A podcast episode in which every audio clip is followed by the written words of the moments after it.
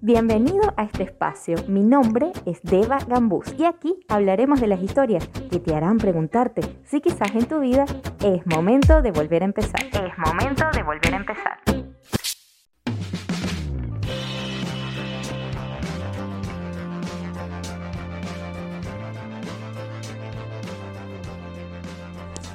Bienvenidos a un episodio controversial, íntimo quizás.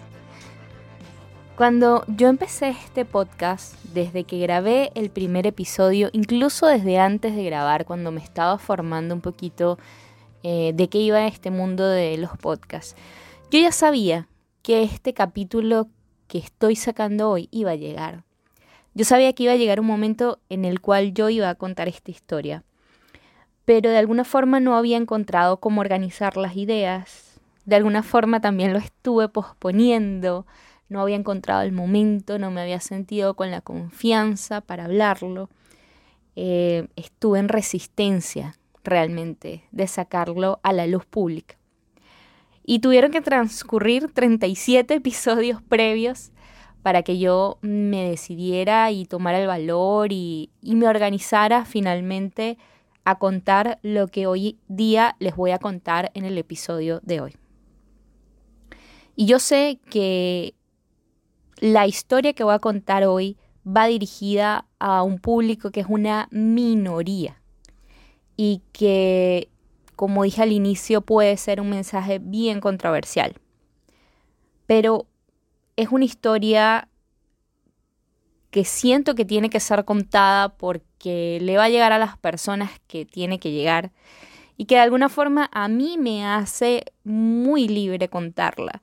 Yo siento como si estuviera saliendo del closet, lo comentaba en un episodio pasado, salir del closet no solamente es relacionado a veces con un tema de sexualidad, sino salir del closet es mostrar tu humanidad, mostrar lo que realmente eres. Yo estoy saliendo del closet de la perfección o del closet de la niña yogi o perfecta o siempre correcta, donde por mucho tiempo estuve y por donde mucho o por donde muchas personas me identifican, personas que me han conocido, que me siguen en redes, que han formado parte de mi vida y que de alguna forma ellas mismas y yo me han encasillado y me he encasillado en esa etiqueta y aquí me quito un poquito ese velo, me quito un poquito esa máscara y me muestro tal cual soy. ¿Qué tal que el infiel fuiste tú?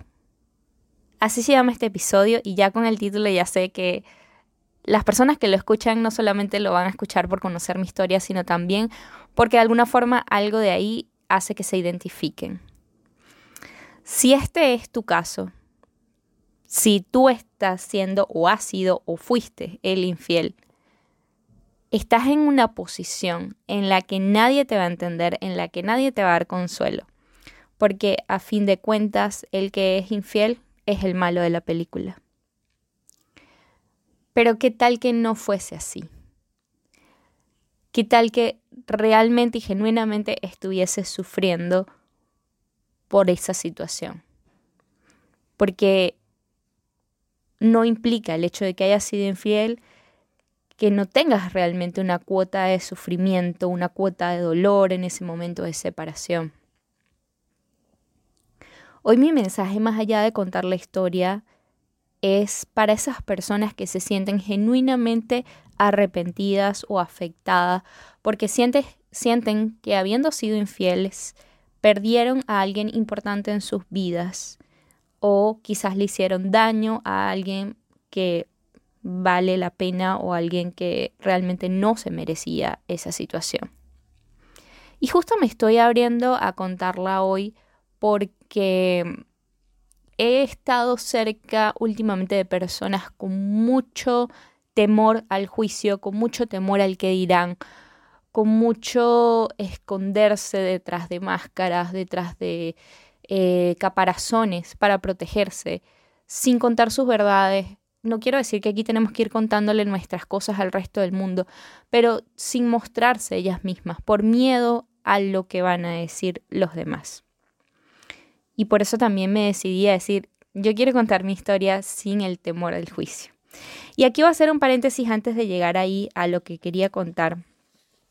Y es que otra de las cosas que me inspiró y me hizo recordar ahorita al grabar este episodio, cuando yo estaba en primer año de la secundaria, el séptimo grado, yo recuerdo que sucedió algo en el salón, algo malo, ni siquiera logro recordar qué fue.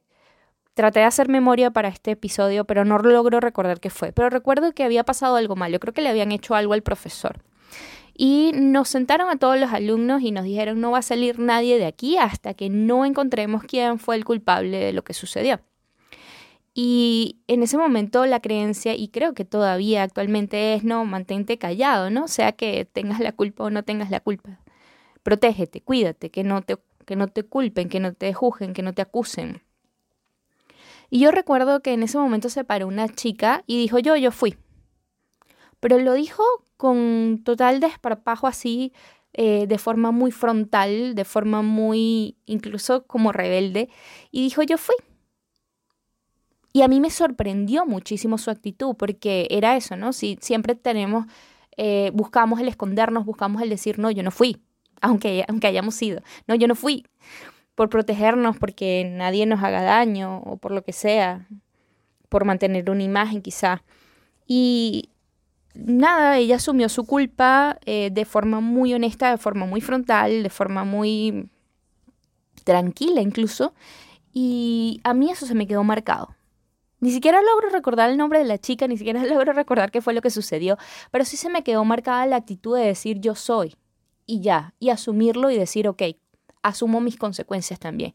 Era una actitud quizás un poco madura para la edad de decir, está bien, ¿cuál es la consecuencia? Lo asumo porque sí fui yo. Entonces, por ahí va mi, mi, historia también un poquito de me muestro, me muestro y no es me muestro y, ¿no? Es me muestro y así soy.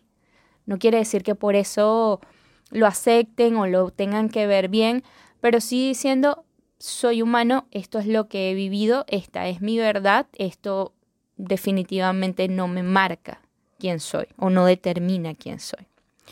Entonces, bueno, para no hacer todo este preámbulo e introducción muy larga, ya voy por más de cinco minutos hablando de la introducción, voy a contar mi historia. Yo cuando me casé, tenía aproximadamente cinco años de noviazgo con, con mi novio. Y en un principio cuando me propuso matrimonio yo dudé. Yo dudé porque a pesar de que sí me quería casar, no estaba muy segura de si me quería casar con él.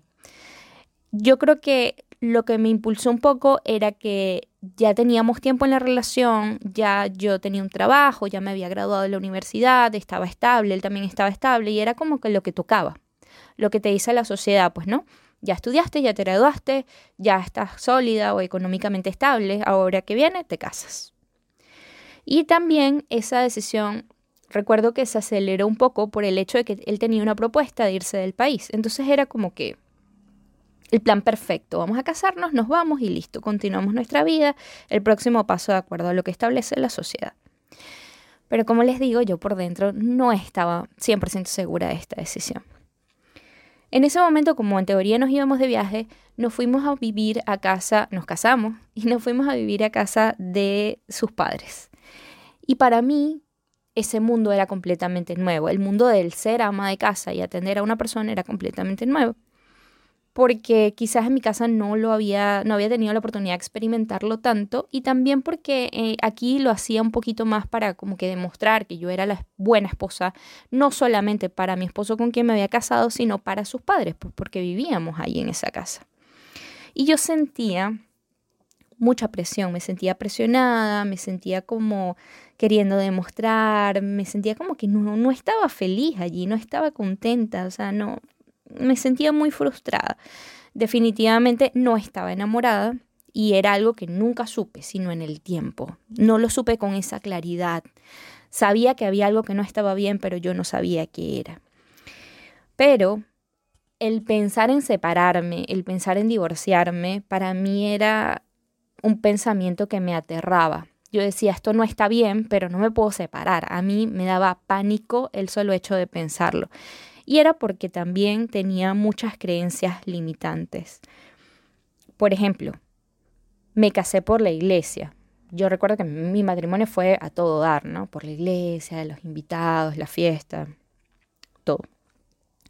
Y bueno, cuando uno se casa por la iglesia y eres católico o profesas tu religión católica, dicen que si te divorcias, pues es como si de alguna forma te desligas de Dios o de la iglesia, ¿no? Te, te, te separas.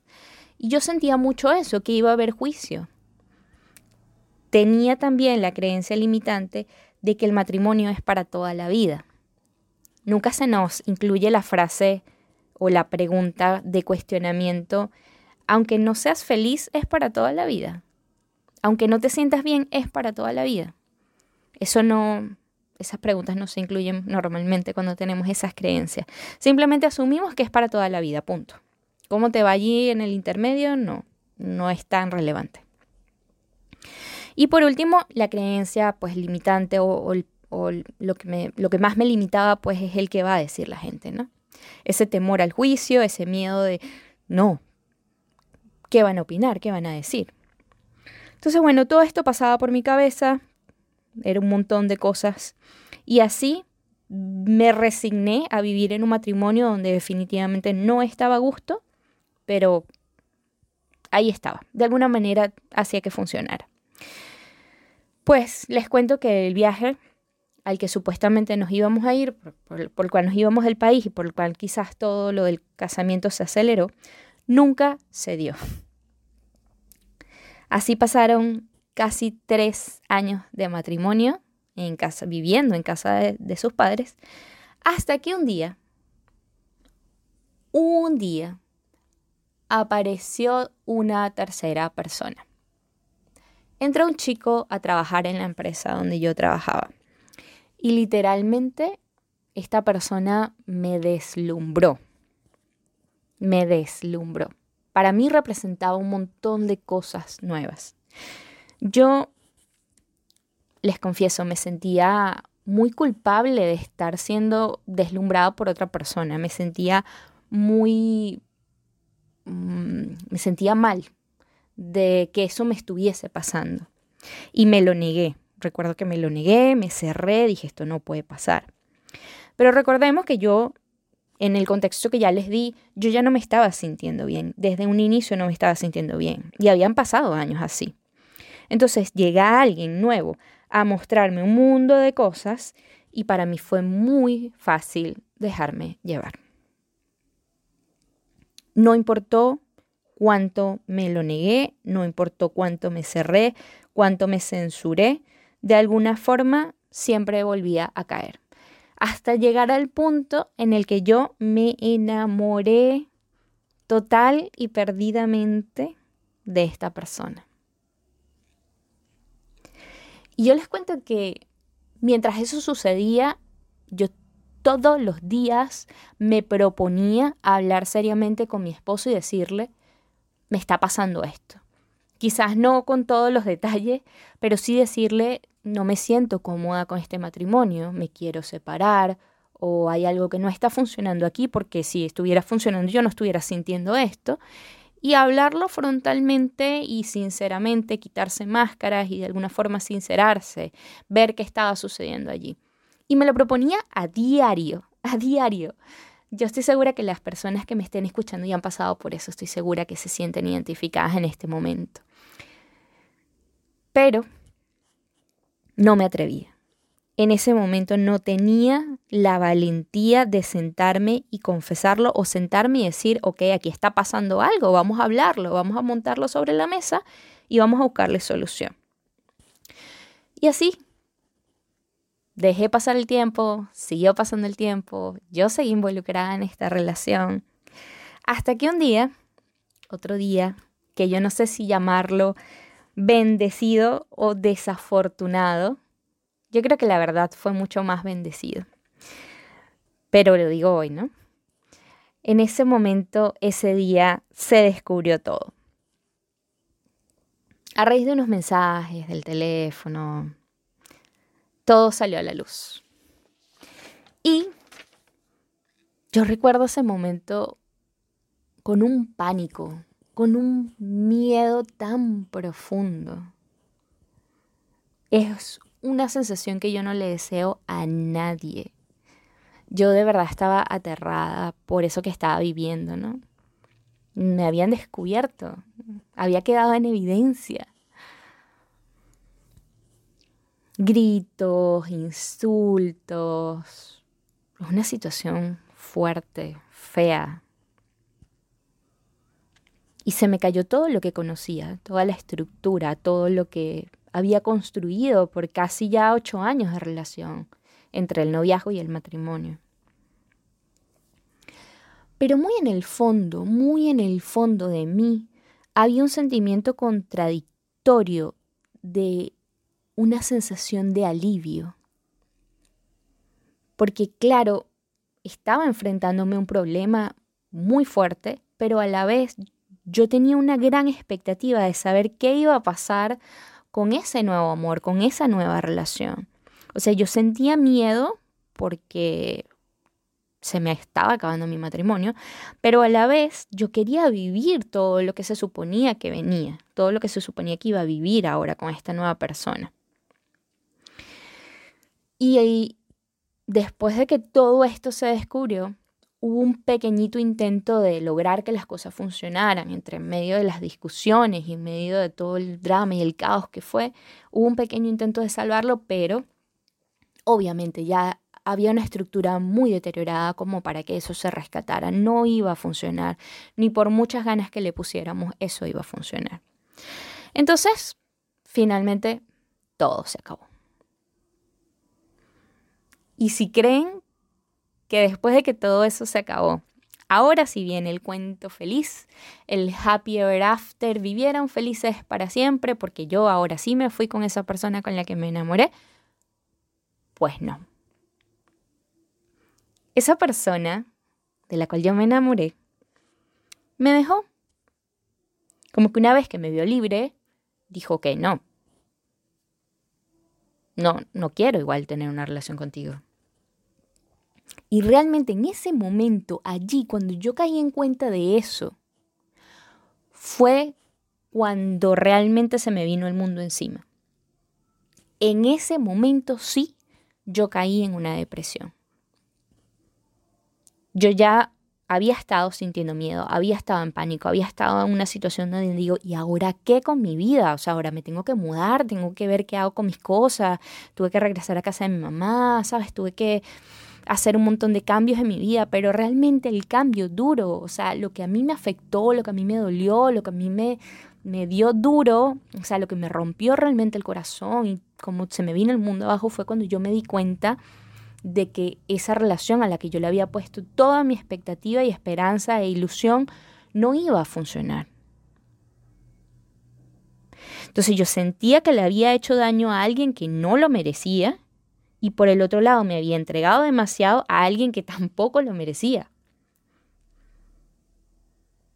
Y de paso esto me sentía apuntada, me sentía señalada porque la gente sabía que yo me estaba separando y la excusa, o sea, podía haber inventado quizás una excusa, pero la verdad era que el matrimonio se estaba acabando por una infidelidad, una infidelidad de mi parte. Me sentí ahí sí, con la autoestima por el piso, por el subsuelo como mala persona, fracasada, frustrada. Yo he dicho aquí en otros episodios que, y en, y en mis live, en, en mis cuentas de Instagram, a veces cuando me conecto en vivo y cuando hago historias hablando de acerca de cómo llegué al yoga, siempre he dicho que yo llego al yoga a raíz de una depresión por mi divorcio pero la raíz principal de esa depresión no fue el divorcio en sí, fue el darme cuenta de la realidad de que yo ya no iba a estar con esa otra persona con quien yo quería estar. O sea, como que sin una cosa y sin la otra, como dicen en mi país, sin el chivo y sin el mecate. Ahí fue que yo llegué al yoga, a raíz de esa depresión súper dura y súper fuerte que yo pasé, que de las cuales no te quieres levantar de la cama, quieres como acabar con tu vida, pensamientos suicidas y demás, o sea, dices, ¿qué hice con mi vida? ¿Por qué caí en esto? ¿Cómo pasó? ¿Cómo se me descontroló todo? ¿Cómo se me escapó todo de las manos? Miedo, inseguridad, no saber cuál es el próximo paso, no saber qué hacer, o sea, nada de lo que les diga con palabras aquí puede definir ese sentimiento, esa emoción que yo estaba viviendo y que estaba atravesando. Pero más o menos trato de ponerlos en contexto para que se den una idea. Y llegando al fin de esta historia para no alargar más, la verdad es que no, no tiene más alargue, básicamente llegó hasta aquí todo, todo esto. Me podrían estar preguntando, ¿por qué me estás contando esta historia, Eva? ¿Por qué te estás abriendo a contarme esta historia? Tan vulnerable, ¿no? Y tan íntima, es, es una historia bien personal. Y digo aquí lo mismo que dije también en un episodio pasado hablando del ghosting.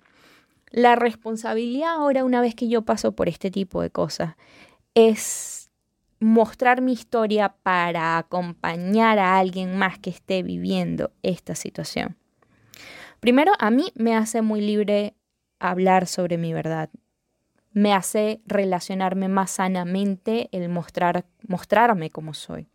Pero también siento como esa responsabilidad de acompañar a personas que estén pasando por situaciones similares y decirle, hey, ese dolor que tú sientes, ese duelo que tú sientes, yo ya lo pasé que tú seas el malo de la película porque tú fuiste el que cometiste la infidelidad, no te exime del dolor. Hay un duelo en ti. Hay una sensación de sueños que no se van a cumplir, rutinas que van a dejar de existir. Sueños, planes, metas a largo plazo que se desvanecen, que ya no están. Y esto puede ser para matrimonios consolidados como para para relaciones de noviazgo también que se terminen por esta causa. Hay un duelo genuino en la persona también que, que vive esta infidelidad. Hoy en día, hoy, yo sé que no hay un bueno o un malo. Yo sé hoy que la infidelidad es una responsabilidad de ambas personas, que si eso sucedió, ambos tienen una cuota de responsabilidad en los hechos. Hoy en día yo le puedo decir a una persona que esté viviendo esa situación que no es una mala persona. Hoy yo sé que la infidelidad no es un tema de género, no es un tema de que el hombre es infiel y la mujer no. Y que de hecho le sucede a muchísimas más personas de las que ustedes creen. Yo conté esta historia en un grupo cerrado de terapia, de ayuda, donde estaba en la, certificación de Sherpa y conecté con personas allí que habían vivido situaciones similares y nunca se habían atrevido a hablarlas y sintieron esa empatía conmigo de mostrarlas, ¿no? Y me di cuenta que, que eso, que son más personas de las que uno lo ve, solo que no todo el mundo anda contando esa historia. Hoy yo sé que hubo heridas de infancia, en mi caso, que me llevaron a caer en esa situación. Hoy yo me perdono, hoy yo me acepto y entiendo que en ese momento tenía creencias limitantes, tenía una gran inmadurez emocional. Hoy lo puedo ver en retrospectiva y puedo darme cuenta. Puedo ver que tomé decisiones equivocadas y elecciones incorrectas basado en un nivel de conciencia que tenía en ese momento. Hoy en día, de hecho yo veo esa situación y le agradezco a esas personas que pasaron por mi vida, a mi ex esposo y a esa otra persona que llegó también a mostrarme un montón de inseguridades mías, a mostrarme esa inmadurez emocional. Y fueron mis grandes maestros. Pero hoy ya han pasado casi 10 años de esa situación. Hoy para mí es una situación 100% trascendida. Y puedo hablarte con tranquilidad y honestidad, demostrarme. Hoy yo puedo decirle a la persona que se siente identificada, que está escuchando esto hasta este momento y decirle, si esto es tu caso, yo te puedo acompañar a que te sientas cómodo en tu humanidad. Decirte, ¿sabes qué? Todos somos humanos y todos cometemos errores. No hay quien te va a tirar la primera piedra porque todos de alguna forma hemos cometido errores.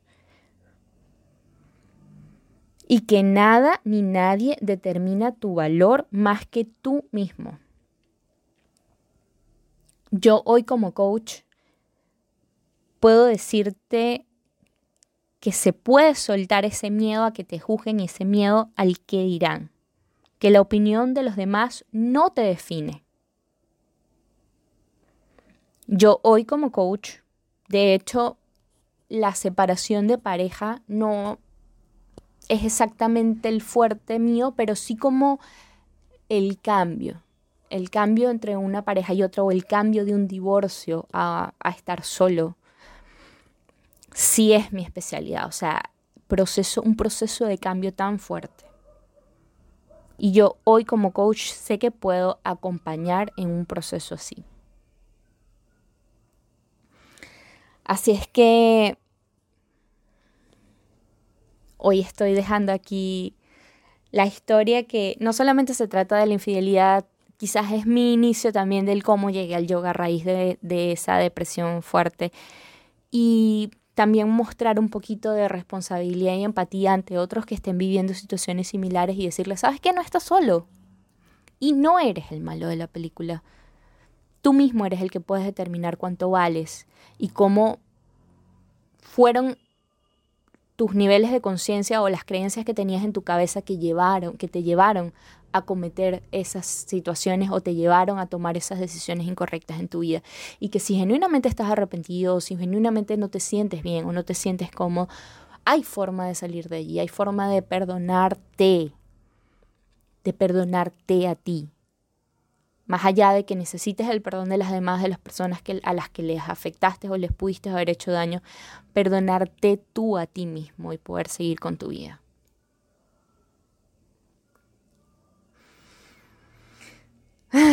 Dejo este episodio por aquí.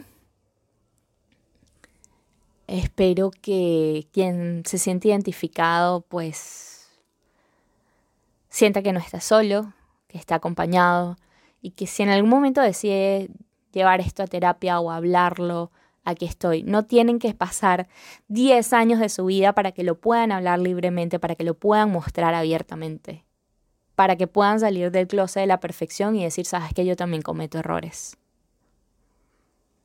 Hay terapia que ayuda un montón, hay herramientas que ayudan un montón a salir de allí y al seguir con tu vida, sea cuáles sean los hechos y sea cuál sea tu situación. Gracias por escuchar mi historia. Gracias por de alguna forma sentir que te das una oportunidad de abrirte a por lo menos cuestionar el por qué es tan importante la opinión de las personas afuera, que también lo comentaba en el episodio pasado hablando de la gente. ¿Por qué es tan importante el juicio de los demás? ¿Y por qué no le estás dando la misma importancia a tu propio autojuicio, autovaloración, autoimagen? ¿Cómo te ves a ti mismo? y aceptarte y entender que todo lo que haces lo haces basado en tus niveles de conciencia, en lo poco o mucho que sabes hasta ese momento. Entonces, bueno, ya. no extiendo más este episodio. Muchísimas gracias por escucharme. Si sienten empatía, si sienten que me quieren contar algo con respecto a esto, sus historias, siempre van a encontrar un espacio privado para hablarlo conmigo, bien sea en una sesión de coaching, bien sea como un comentario. Me pueden escribir al privado, me pueden dejar también comentarios públicos si así lo desean. Y yo voy a estar más que feliz de acompañarlos y ayudarlos y de ser un espejo, de mostrarles esta historia y de ver cómo puedo, cómo puedo ayudarlos y acompañarlos a salir de una situación así. Les mando un abrazo muy, muy, muy grande y nos escuchamos en un próximo episodio. Bye. Gracias por escucharme. Si te hizo clic alguna de estas historias, escribe en la cuenta del podcast arroba es momento de volver a empezar. Arroba es momento de volver a empezar. Chao, chao, hasta un próximo episodio y recuerda que lo mejor siempre está por venir.